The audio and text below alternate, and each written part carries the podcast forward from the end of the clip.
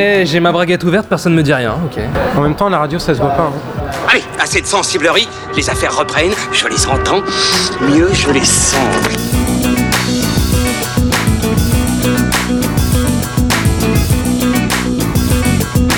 Qu'est-ce que c'est que ce foutoir, mon petit Bernard? C'est l'engin de guerre le plus puissant de tout l'univers. Salut à tous et bienvenue sur Séance Radio. On est très très heureux de vous retrouver les amis pour une saison 2 de fin de séance, votre podcast ciné qui débriefe les films à l'affiche avec un verre à la main et le micro dans l'autre. Nous sommes toujours au Early, Pub. Bien joué les amis, vous les avez entendus à côté de moi, des petits camarades. Vous les connaissez bien désormais, ils m'ont manqué, ils ont pris un petit peu, euh, un petit peu de poids cet été, mais ils sont là en pleine forme. Pierre Delors de fanfootage.fr. Et Eh oui, toujours là, fidèle au poste, avec un petit rhume. Alors, il faudra m'excuser si je toussote ou je renifle un petit peu. On est fin septembre les amis, attention. Ilan Ferry et Julien Munoz de cinévibe.fr sont également là. Hello. Ça va les copains? Toujours Bon, très bien. Aujourd'hui, euh, pour cet épisode 1, saison 2, nous vous proposons une spéciale Made in France ou French Touch. C'est au choix car nous allons nous pencher sur deux très très gros morceaux du cinéma qui risquent bien de susciter le débat. Vous allez entendre Climax de Gaspard Noé et les Frères Sisters de Jacques Audiard. Ça vous dit? C'est parti. Allez, c'est parti. Bon, cette mission, c'est quoi? Et c'est une nouveauté, et on en est très content d'ailleurs, puisque désormais, avant que l'on échange autour des films, nous allons écouter vos avis à chaud, hein, que l'on a recueillis en sortie de salle avec notre petit micro, n'est-ce pas Pierre? Oui, en mission spéciale, euh, on est allé à la rencontre des vrais gens. Bah oui, des vrais gens, parce que votre avis est très important. Exactement. rien, Et ça va nous aider à argumenter autour euh, après. Et donc je vous propose qu'on attaque avec Climax. C'est parti, attention les oreilles. Alors Gaspard Noé, la honte du cinéma français, Climax, les, gens, les anges de la télé-réalité sous LSD. Il y a quelqu'un d'intéressant qui disait récemment que le cinéma, c'était censé montrer ce qu'on voyait pas dans la vraie vie. Là, il nous montre tout ce qu'il y a de dégueulasse qu'on connaît dans la vraie vie. Moi, j'ai envie de voir autre chose quand je vais au cinéma. Non, moi je voulais dire que effectivement c'est assez décevant. Enfin, en tout cas, c'est un film moralisateur sur les drogues, finalement assez anti-drogue, alors que c'est ça qui fait un peu putassier. Voilà. c'est ultra violent quoi. Enfin, moi je trouve. Après, il se passe rien de. Enfin, visuellement, c'est pas non plus. À l'image, il nous met rien, mais bon, euh, pff, prend quand même bien cher. hein. Moi, j'ai pas été aussi choqué que, que pendant Irréversible ou, ou Love. Enfin, peut-être parce que justement, je les avais vus avant. Je pense que si c'était mon premier euh, film de Gaspard Noé, j'aurais peut-être été euh, un peu plus choqué. Mais ouais, c'est quand même, euh, c'est quand même un gros morceau. Monsieur Noé, s'il vous plaît, arrêtez de faire du cinéma. Monsieur Noé, s'il vous plaît, arrêtez de faire du cinéma. Si c'est pas lapidaire comme réaction, ça les copains, je sais pas ce qu'il faut. Hein. Qu'est-ce que vous en pensez? Est-ce que euh, on souscrit à ce que Sabrina a dit ou pas? Euh, Qu'est-ce que vous en pensez? Oh bah non. Pourquoi? Bah non, mais euh, Julien, vas-y. Le cinéma français est tellement euh, stérile, sans, sans prise de risque, sans audace, sans cinéma, qu'on peut pas rejeter une proposition comme ça. euh, même si, euh, je veux dire, je comprends tout à fait qu'on rejette en bloc un, le cinéma de Gaspard Noé, euh, parce qu'il est fait pour ça. C'est pensé pour. Euh, je veux dire, c'est le, le film a été vu à Cannes et, euh, et il a bien embêté euh, Gaspard Noé parce que finalement le film, pour la première fois de sa carrière, est bien reçu, Ouais. avec bienveillance et apprécié. Et lui-même ne sait pas comment réagir à ça. Donc Bah, c'est tout vrai à fait normal eu- il a eu un de. prix à la caserne. hein. Voilà, c'est tout à fait normal d'avoir une, une- une réaction épidermique, mais pour moi de dire euh, cette personne-là n'a pas le droit de faire du cinéma, c'est non, c'est un grand non. C'est, il faut qu'il y ait des, même si c'est un sale gosse, il faut qu'il y ait des, des personnalités comme ça pour un peu dynamiser un cinéma français qui est en pleine décomposition. Pour nous faire chier, pour un peu déstabiliser l'expérience. euh, Bah, tout à fait, c'est un film qui est pensé euh, pour ne rebuter le spectateur, pour casser ses habitudes. On a un générique de fin qui apparaît dès le début, on a le générique de début qui apparaît à la moitié du film. C'est, je veux dire, tout est cassé, il n'y a, il y a aucune logique, enfin aucune logique. Je veux dire, il y a, tout est fait pour euh, casser le- les habitudes du spectateur et le malmener. Donc, a priori, il, y a- il a réussi pour certaines personnes. Bah, il prend personne en traître, on va dire, hein, dans tous les cas. Quand on va voir un film de Gaspard Noé, a priori, on sait à quoi s'attendre. Oui, c'est sa marque de, sa marque de fabrique. Ouais, Ilan. Euh, pour, parler, euh, pour parler du film, alors tout d'abord, je vais rebondir sur une chose qu'a- qu'avait dite euh, Julien, mais qui n'était pas dans le podcast. À la sortie du film, il m'avait envoyé un texto en disant à croire Climax, Gaspard Noé a assisté à tes soirées Pinard Nanar. Donc, je voudrais rétablir une justice. Gaspard Noé n'a jamais assisté à mes soirées Pinard Nanar. Ah, voilà, ça c'est dit. Voilà. Qui valent le détour. Exactement. Euh, mais oui, donc euh, pour revenir sur, Gaspard Noé, oui, c'est un, c'est un poil à gratter du cinéma français dont on a besoin, qu'on, qu'on adhère ou pas à son, à son cinéma. Et c'est très bien aussi qu'on n'y, qu'on n'y adhère pas parce que c'est fait pour ça. Un cinéma qui est trop consensuel, c'est un cinéma qui est chiant. Et donc on peut, euh, au moins, Gaspard Noé a ce mérite de ne pas être, de ne pas être consensuel et de, et de provoquer le débat. C'est ce que, c'est ce que, une des choses que j'aime, euh, que j'aime chez lui. Euh, concernant Climax, faudrait peut-être remettre un peu le film dans le, dans le contexte. Le film était euh, né d'une envie de Gaspard Noé de faire un documentaire sur des danseurs de voguing. Il avait assisté à une soirée, il avait vu ces danseurs extraordinaires se, voilà, faire ses danses, faire ses danses incroyables. J'allais dire se dandiner, mais c'est un peu trop péjo- péjoratif. Et il avait voulu faire un documentaire là-dessus. Il avait appelé Esquad, euh, son, producteur, qui a dit Ok, Banco fait un, documentaire là-dessus. Mais quand on voit le film, on se rend compte que le projet a, évolué parce que je pense que plus que de filmer ses corps, euh, Gaspard Noé s'est surtout posé la question de les mettre en scène. Le film est sur ça. Le film répond à cette problématique et comment mettre en scène des corps comme ça, comment filmer plutôt des corps comme ça en les mettant en scène dans un contexte dans un contexte particulier, en mettant euh, dos à dos deux, deux types deux de chorégraphie, qui est la chorégraphie de ses lanceurs et la chorégraphie de la caméra de, Gaspard Noé, qui forment on va dire euh, un ensemble assez harmonieux, parce que quand on voit la première euh, le premier plan séquence qui est absolument incroyable, on se dit que ces deux arts-là étaient faits pour, euh, pour se rencontrer. On voit cette véritable fascination qu'a Gaspard Noé pour, pour, ses, pour ses danseurs, la manière dont il a envie de filmer des corps en mouvement, comment il se déplace dans l'espace, parce que tout le film est sur ça en fait. Tout le film sont des corps en mouvement, même quand, euh, quand ces gens-là ne dansent pas, il y a un rythme. Et ça qui est assez incroyable dans ce film. Même dans leurs paroles, il y a un flow qui est assez, euh, qui est assez incroyable. Donc rien que pour son audace, euh, son audace visuelle, plus que pour son côté sale gosse, provocateur, je trouve que c'est un film qui est très intéressant. En termes de mise en scène, en termes de questions scéniques qu'il pose, je trouve que le film est, est très très bon et véritablement voir. C'est une expérience qui est peut-être beaucoup moins douloureuse dans tous les sens du terme que euh, irréversible.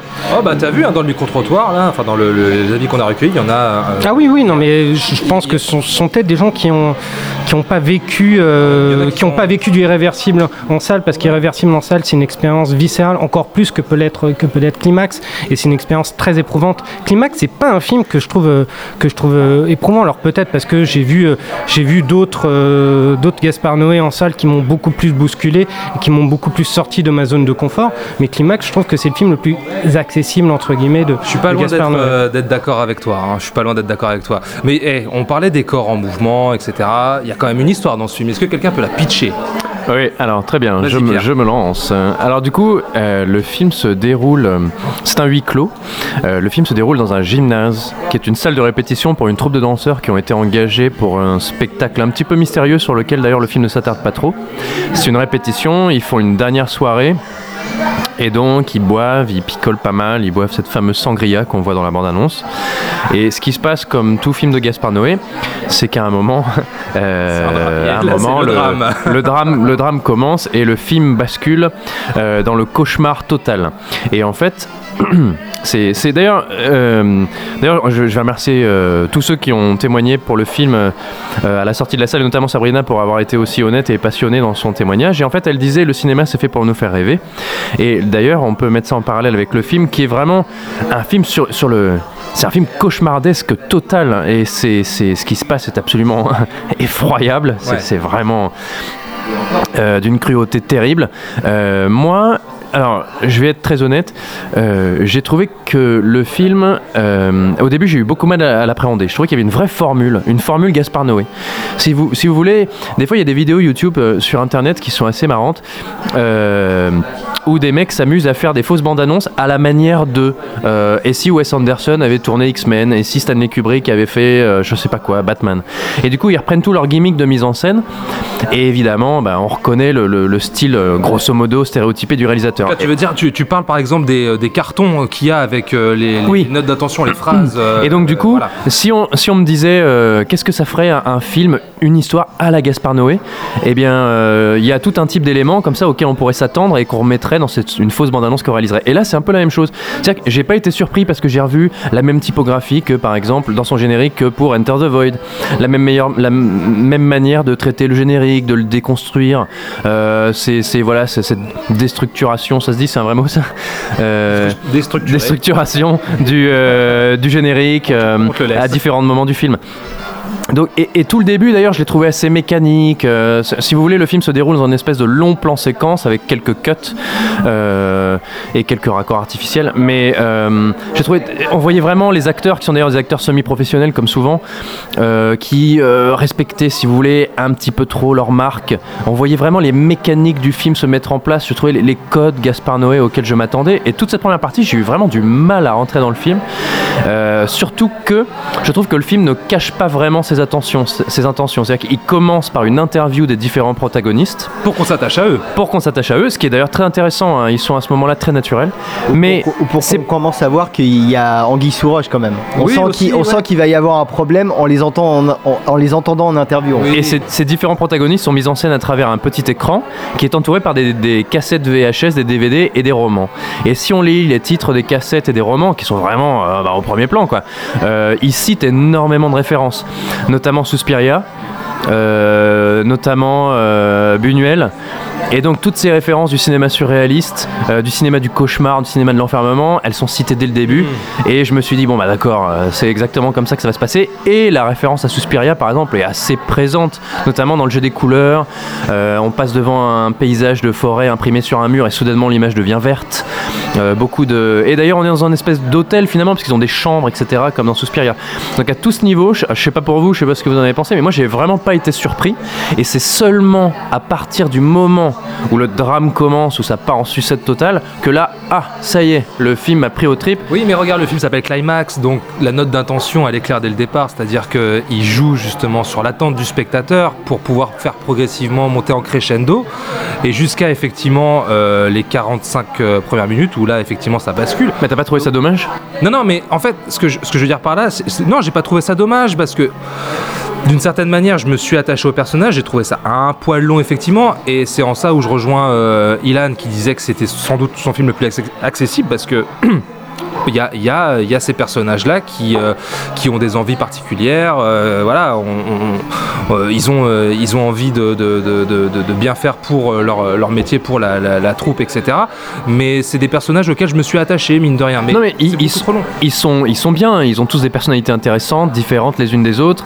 Euh, voilà, il y a Sofia Boutea qui est une actrice professionnelle et qui est vraiment très très bi- très très forte dedans et je trouve qu'elle livre à un moment une performance euh, assez euh, assez mémorable. C'est une actrice très physique. hein. Ouais ouais et euh, qui danse extrêmement bien. Euh, les autres euh, de temps en temps, on sent qu'on n'est pas avec des acteurs professionnels. Parfois, ça pêche un peu, mais grosso modo, ça marche bien. Je pense qu'ils ont été très bien encadrés.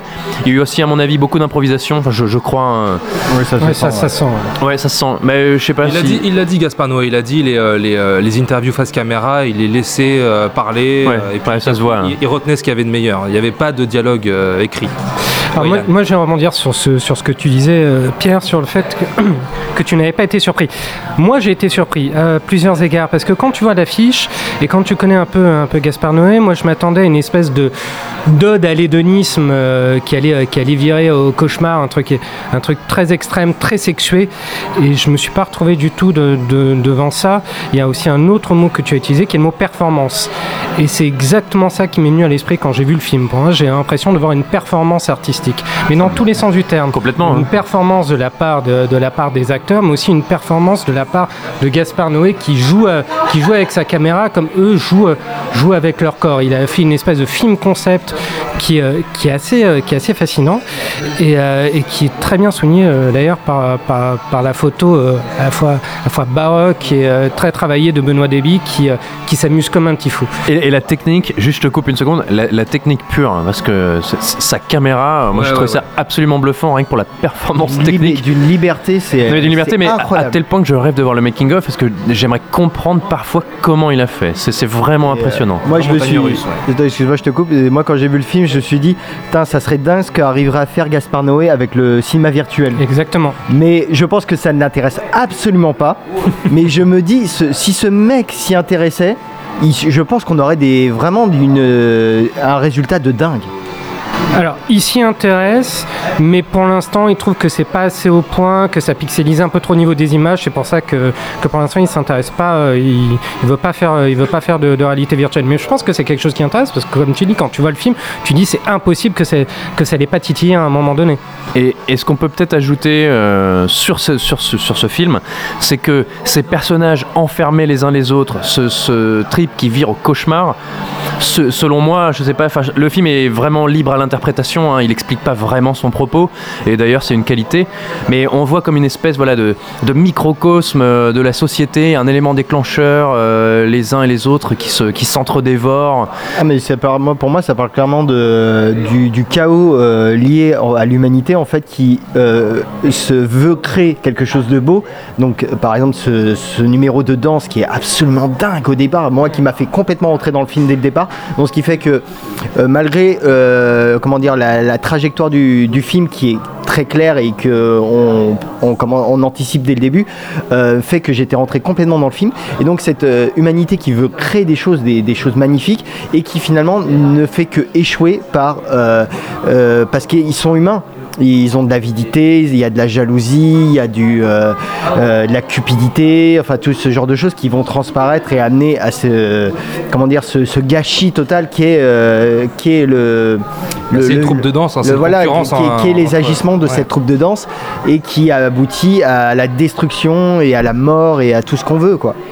Par contre, voilà, il y a cette espèce de, de mystère qu'il installe dès le début du film sur ce fameux. Parce qu'il dit. sangria. Cette troupe, non, non, il dit cette troupe, euh, c'est très bizarre, on nous parle tout le temps de Dieu, euh, on est face à un drapeau, Ah, je oui, comprends oui. pas ce drapeau, qu'est-ce que c'est que ce drapeau?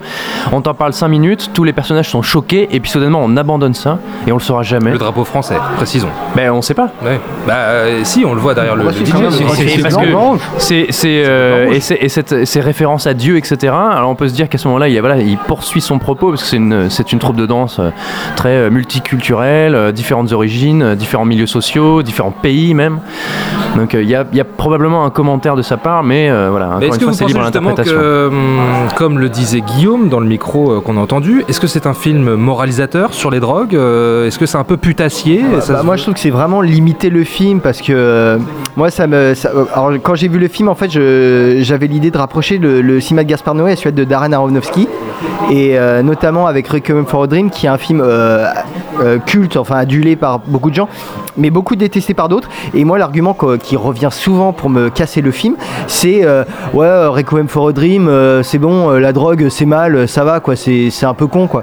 Et mais je trouve que c'est pas du tout ça euh, pour Requiem for a Dream. Et, je, et pour Climax c'est il faut pas c'est juste un argument en fait la drogue.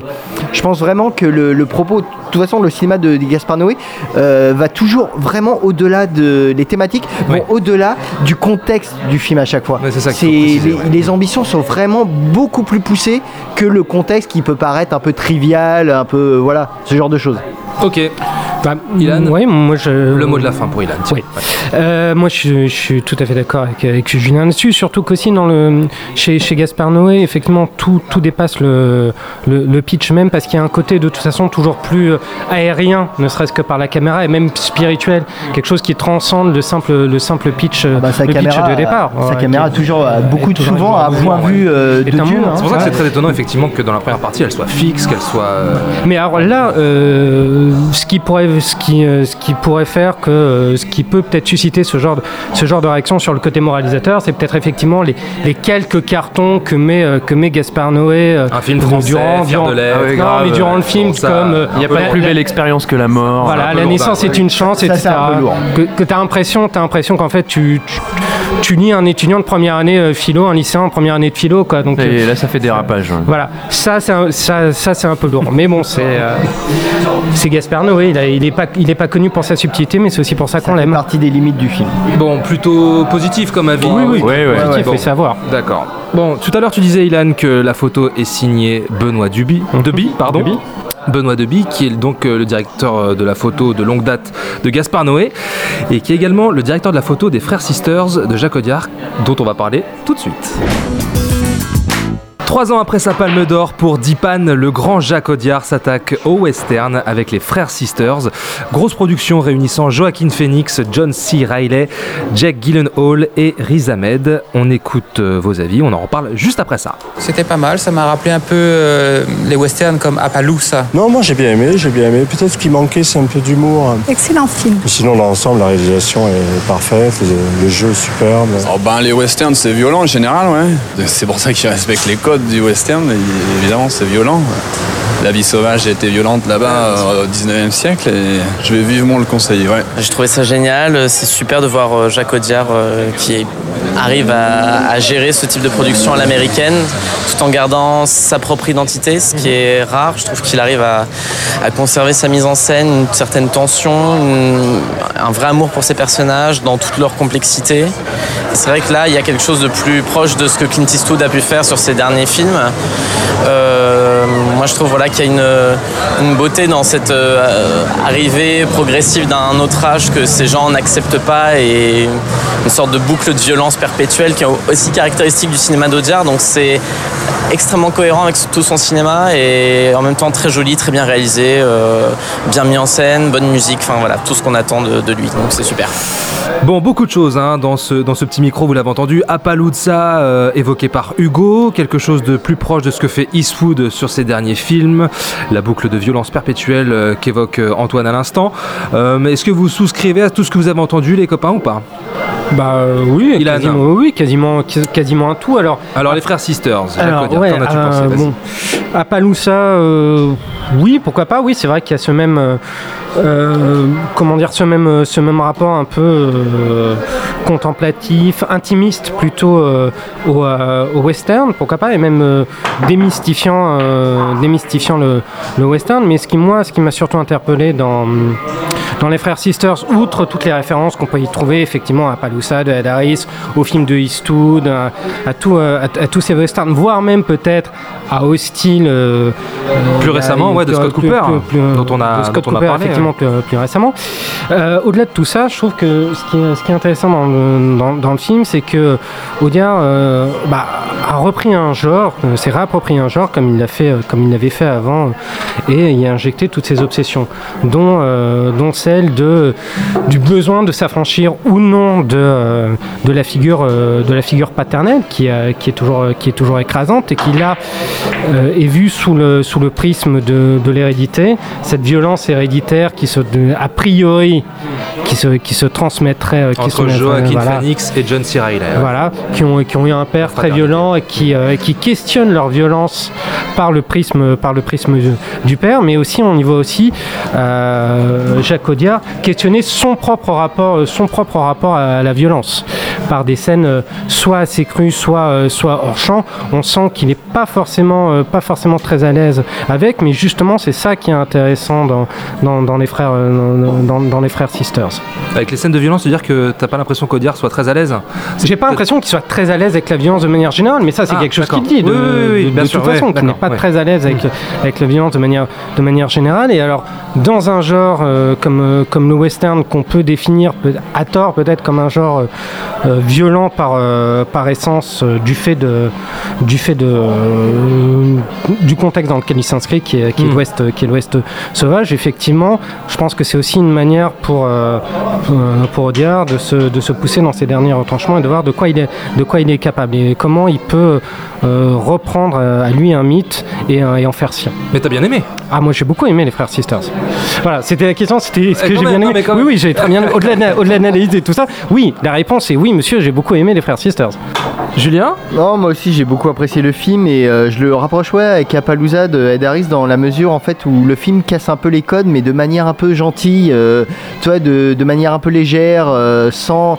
Par exemple, on a ces, donc ces, ces deux frères sisters qui sont des hommes de main euh, Pour le à la- à la Commodore. solde du Commodore. Incarné euh, par Rodger Hauer. Rodger Hauer. Enfin, en tout cas, euh, Hauer qui est, faut La- la silhouette. dire. silhouette de Rutger Hauer.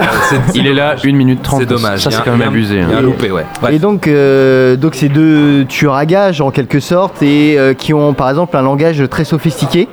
alors que généralement le code du, du western est euh, des mecs un peu bourrus euh, qui s'expriment, euh, qui sont des taiseux, ce genre de choses. Et là, les mecs ont un langage un peu euh, précieux. Il y a voilà, il y a, il y a un peu tout ça et euh, donc ça casse pas complètement le genre. C'est pas non plus, euh, je sais pas moi, l'assassinat de Jesse James, ce genre de choses. Mais voilà, ça, ça, ça prend le genre un peu de, de biais, tu vois, ça, ça décale un peu le regard qu'on peut avoir sur le western et, ça montre un peu, euh, enfin, comment dire, ça, on voit qu'est-ce que ça donne en fait. de- Ça veut dire quoi? Ça veut dire que ce que tu essayes de dire, c'est qu'il y a une, la finesse et la mélancolie qui caractérisent le cinéma d'Audiard aussi, l'attachement réel à ses personnages. Aussi, euh, mais y a, y le film déjoue un peu les attentes qu'on peut avoir euh, en termes, par exemple, de, des gunfights qui sont soit en hors champ, soit vus de loin ou ellipsés. Euh, donc d'où cette violence qui est toujours un peu euh, jamais frontale, mais qui ne se cache jamais vraiment non plus.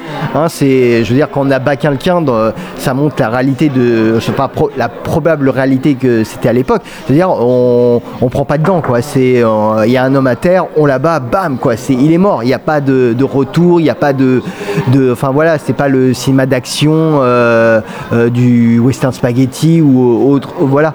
Donc euh, voilà, j'aime bien ce regard de biais en fait du genre, voir qu'est-ce que ça donne si on décale un peu les lignes.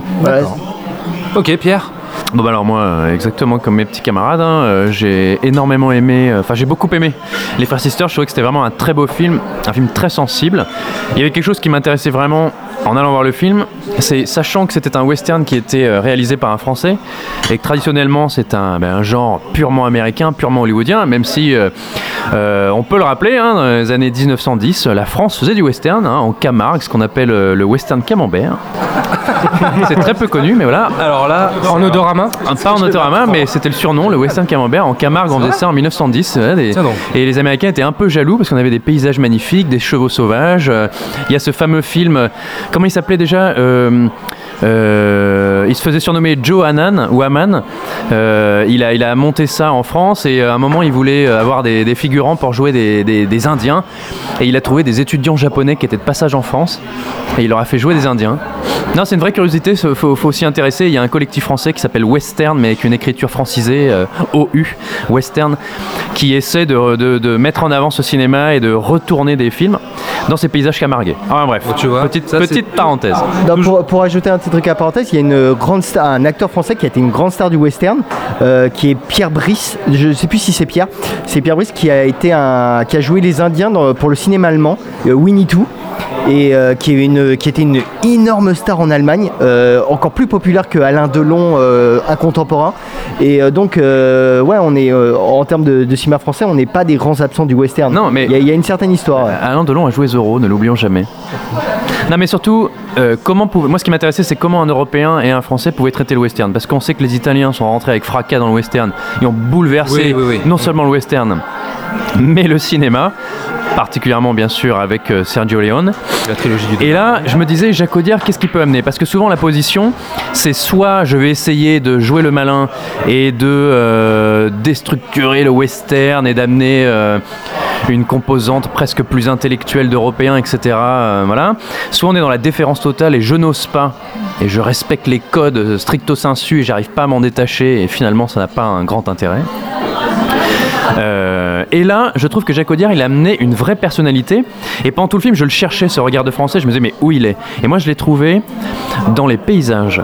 J'ai trouvé qu'il y avait une admiration dans les paysages, qui sont d'ailleurs. euh, la, la photo du film est absolument magnifique. Je trouve que le travail sur les éclairages est bouleversant, euh, extrêmement sensible. Il y a d'ailleurs une scène de fusillade en pleine nuit. Donc là, tu dis que Benoît Deby fait un meilleur travail sur les frères Sisters que sur Clive. Mais la mec, ça a dû être difficile, hein, avec le positionnement de caméra, je sais pas où il a mis ses lumières. Mais il y a voilà, des très très très belles scènes et on sent qu'il s'attarde.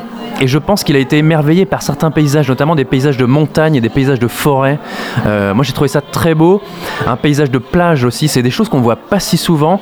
Et parfois je trouve que le western américain ne traite pas ces paysages avec autant de de poésie. C'est quelque chose qui, bah, auquel ils sont habitués et le français qui arrive euh, en territoire américain, forcément, il se prend ça en pleine face et c'est. Bah, je suis pas tellement d'accord avec toi. Moi, j'ai vu ça. J'ai trouvé qu'il y avait, j'ai trouvé qu'il y avait une admiration pour ces paysages. Qui, ne- il te met pas ça dans la tronche. hein, c'est- ça reste, dis- Ouais. ça reste discret. C'est- subtil, ouais. Mais je l'ai vu là. C'est subtil et de toute façon, le cinéma de Jacques Audiard est. Non, non, est bien subtil. sûr, mais tu vois, la, la- la discrétion dont tu parles sur les paysages qui ont une réelle importance dans ce genre-là, à mon sens, euh, moi je pense surtout que j'ai- un, un- un beau, j'ai un problème avec ce film parce que je, je- je lui reconnais de très très grande qualité. Je trouve que c'est un très très beau film. Un peu long. Qu'il est porté par de très grands personnages. Mais j'ai trouvé ça assez long. La première partie, j'ai trouvé assez scolaire. Je trouve que c'est euh, c'est ce que je t'ai dit à la sortie. J'allais, y venir. que, que ah, pardon, bah, que n'importe quel autre réalisateur un peu talentueux qui sait manier une caméra aurait pu faire la même chose en fait, je trouve. Voilà, j'allais y venir, mais bien sûr, on m'a coupé. Mais et oui. voilà, ça se passe Pardon. comme ça. La saison 2, ça commence mal. Je, je finis tes phrases, tu termines. Non, mais c'est on parce qu'on on se complète. on est copains, on se connaît. C'est beau. Euh, et du coup, effectivement, voilà, cette première partie, j'ai trouvé un peu scolaire. C'est très beau, la musique d'Alexandre Desplat fonctionne très bien. Par contre, voilà, sur le coup, au début, j'ai pas senti la patte vraiment de Jacques Audiard, j'ai pas senti le regard différent d'un réalisateur qui viendrait explorer ce nouveau genre, pour lui en tout cas. Il n'y a pas tellement d'enjeux forts qui se dessinent aussi au Et, début. et- et- et je tenais, euh, mon attention tenait grâce à ces personnages. Joaquin Phoenix et John Ouais, C. Reilly ouais. sont formidables. Je trouve que Riz Ahmed est toujours très bien, c'est vraiment un bon acteur. Malheureusement, Rutger Hauer, quand on l'aperçoit à la fenêtre, je me suis dit, oh génial, il est là Et puis en fait, il est là 1 minute 30. Et Jake Gyllenhaal, qui moi m'a vraiment impressionné, je trouve qu'il est, Ah oui, il est il est excellent. magnifique. Excellent. Mais il est même très beau avec sa, Ouais, sa ouais. moustache, son air, il prend un parler de l'époque un peu distingué, Ouais, il joue un détective privé, je trouve que ça fonctionne du feu de Dieu. Un- je pense que c'est a- le personnage que je retiens le plus du film. On a un beau quatuor d'acteurs auquel on n'aurait pas forcément pensé et je trouve que c'est vraiment une Non, grandes forces du film et euh, Les et acteurs sont franchement top. euh, bra- bravo à Jacques Audiard pour, euh, pour son Il n'y a que lui qui peut faire ça, on dirait. hein.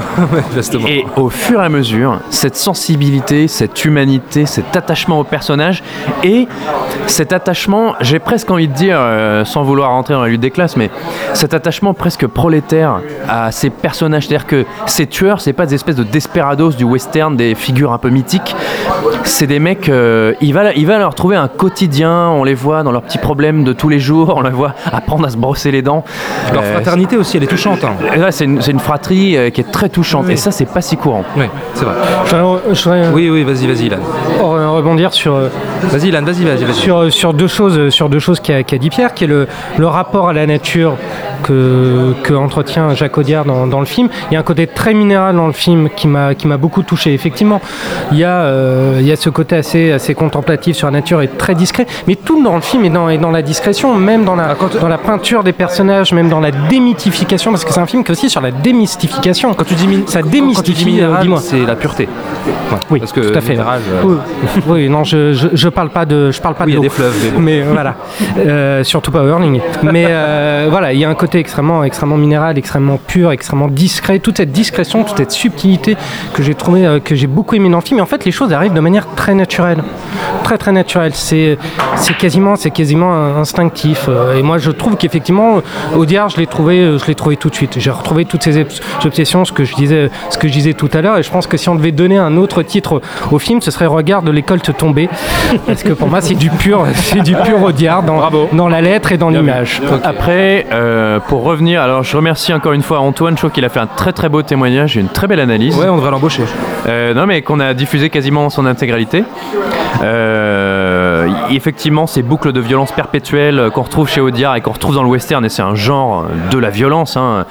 Euh, par contre, alors je suis pas totalement d'accord avec lui sur les personnages qui refusent un nouvel âge et qui décident de rester dans un western qui peut-être est en train de disparaître. Euh, les personnages sont arrivés à un bout euh, de, de leur vie, c'est-à-dire de, de desperado, enfin de d'homme de main, tout ça. Et euh, on a le personnage de John C. Reilly quand même qui, qui espère autre chose, qui attend autre chose de la vie, alors que le Joaquin Phoenix, lui, euh, s'en contente très bien. Donc je- là, le- je, là, je suis d'accord. Je suis assez Ah oui, bah, avec et tu vois, moi euh, je l'ai pas pris sur un âge, sur deux âges qui sont en, en contradiction, la modernité et le, le- le- le western comme on a pu le connaître et qui, pas qui forcément la modernité, mais le, je veux dire que de, de- comment dire, un rapport à la sauvagerie euh, qui, euh, voilà, qui, qui ne mène à rien. ben, moi, je l'ai pas vu. Et espérer quelque chose d'autre. Je l'ai pas vu que du tout comme ça. Moi je l'ai pris d'un point de vue purement social. Et c'est-à-dire, c'est euh, ces petits moments de modernité, c'est-à-dire quand ils découvrent les toilettes pour la première fois, l'eau courante, la brosse à dents. euh, je trouve que c'est. C'est une très belle scène quand même. C'est une très belle scène, d'ailleurs, c'est très drôle. Euh, moi, j'y vois pas un commentaire sur la modernité. Moi, j'ai vraiment pas pris ça de manière sociale. Et Joachim Phoenix, cet attachement, la sauvagerie, etc. Euh, moi, euh, j'y ai vu un homme qui aspire à s'élever dans la hiérarchie sociale et la hiérarchie du crime, puisqu'il rêve d'une chose. Désolé, je spoil un tout petit Oui, peu. oui. Si vous voulez pas de spoiler, vous pouvez pas méchant. zapper de quelques minutes.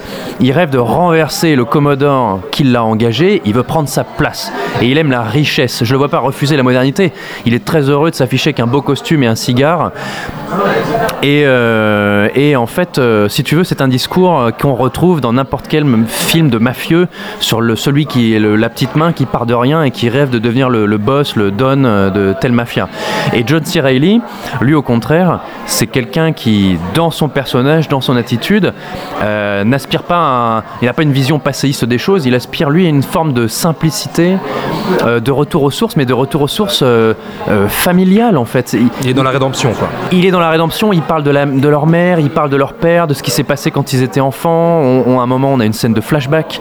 Euh, pour moi, c'est ça. Il aspire à une vie plus simple, une vie plus naturelle. Ça le fait pas rêver tout cet argent. Et d'ailleurs, il est dans ce milieu pour son frère, pour son amour euh, familial. Donc moi, j'ai, pas vu le commentaire euh, d'une époque, euh, enfin d'un monde qui change. Voilà. Non, et puis il faut dire que depuis, euh, depuis Impitoyable, on va absolument donner au western cette espèce d'identité crépusculaire sur le temps qui passe, le refus de passer à un autre âge, et- et- etc. Je pense qu'il faut laisser à Eastwood, il faut laisser à César ce qui est à César, donc à Eastwood ce qui est à Eastwood, et à Audiard ce qui est à Audiard, comme aux autres auteurs, ce qui, est, ce qui, a, ce qui a été le cas par exemple pour, pour l'assassinat de, Jesse James. de, de Jesse James, qui est un pur film de, de, de, de son auteur, d'Andrew Dominic, comme euh, Hostile, qui est un pur film de son auteur, Scott, Scott, Scott Derrickson. Scott Cooper. Tout Scott Cooper, pardon. Euh, donc tout n'est pas, tout n'est pas archétypal dans le, dans le Oui, oui. western, même si on réutilise des figures imposées. Après, tout, est, tout est une question d'écriture, dans tous les cas. Exactement. Bon. Ok. euh, Il y avait quelque chose que disait Jacques euh, pour terminer dans le, dans le micro qu'on a fait là.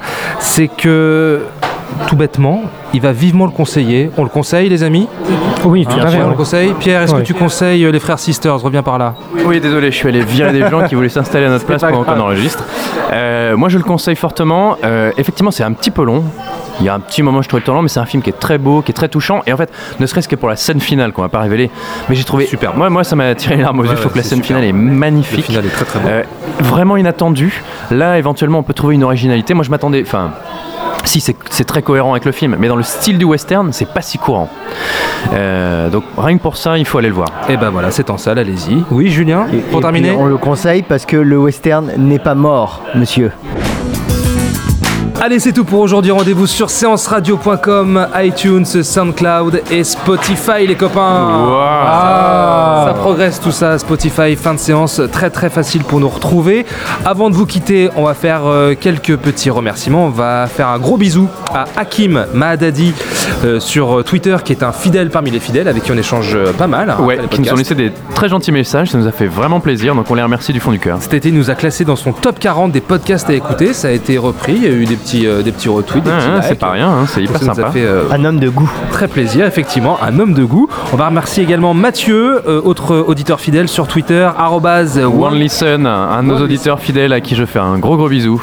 Et on va remercier également Sabrina, Guillaume, Armand, Jules, Léo, Hugo, Frédéric, Jacques ou encore euh, Antoine pour euh, leur avis à chaud en sortie de salle. Et tous ceux qu'on a dû couper malheureusement, il y avait beaucoup de témoignages, on n'a pas pu tout garder, mais on vous remercie vraiment. Ouais, très très gros bisous. Euh, bah, vous savez ce qu'il vous reste à faire maintenant. Euh, iTunes, les petites étoiles. Oui, c'est vraiment important pour nous. Laissez-nous des petits commentaires, partagez, faites-le circuler à tous vos potes, laissez des petites étoiles sur iTunes, ça peut vraiment nous aider. On, a- on demande que ça et Ouais, c'est pas des voilà, blagues. des petites étoiles. On, on échange également avec vous euh, sur euh, sous les fichiers du podcast sur Twitter. Et je crois, je crois que c'est l'anniversaire de quelqu'un autour de la table aujourd'hui d'ailleurs. On va. Ah mais oui, mais qui donc euh Mais je ne sais pas, Julien? Ah, je sais pas, peut-être la personne qui est à, à ma gauche. bon anniversaire, Ilan. Merci. Serait-ce Ilan Ferry qui a 18 ans Et toutes 19, 19, 19. Il est enfin majeur, il peut boire de la bière. Ouais, c'est beau. On te fait, on te fait un très gros bisou, Ilan. Ben, Même merci, à l'antenne, merci. écoutez ça. Là c'était là. beau. Oh là là, dans ce mon- podcast. Mon plus beau cadeau d'anniversaire. Rendez-vous. Ça va, ça va dégénérer comme Clagmax, hein, je vous préviens. hein. Euh, les amis, rendez-vous sur cinevibe.fr. Tout à fait. Arrobase fanfootage euh, FR également sur, euh, Exactement. sur Twitter.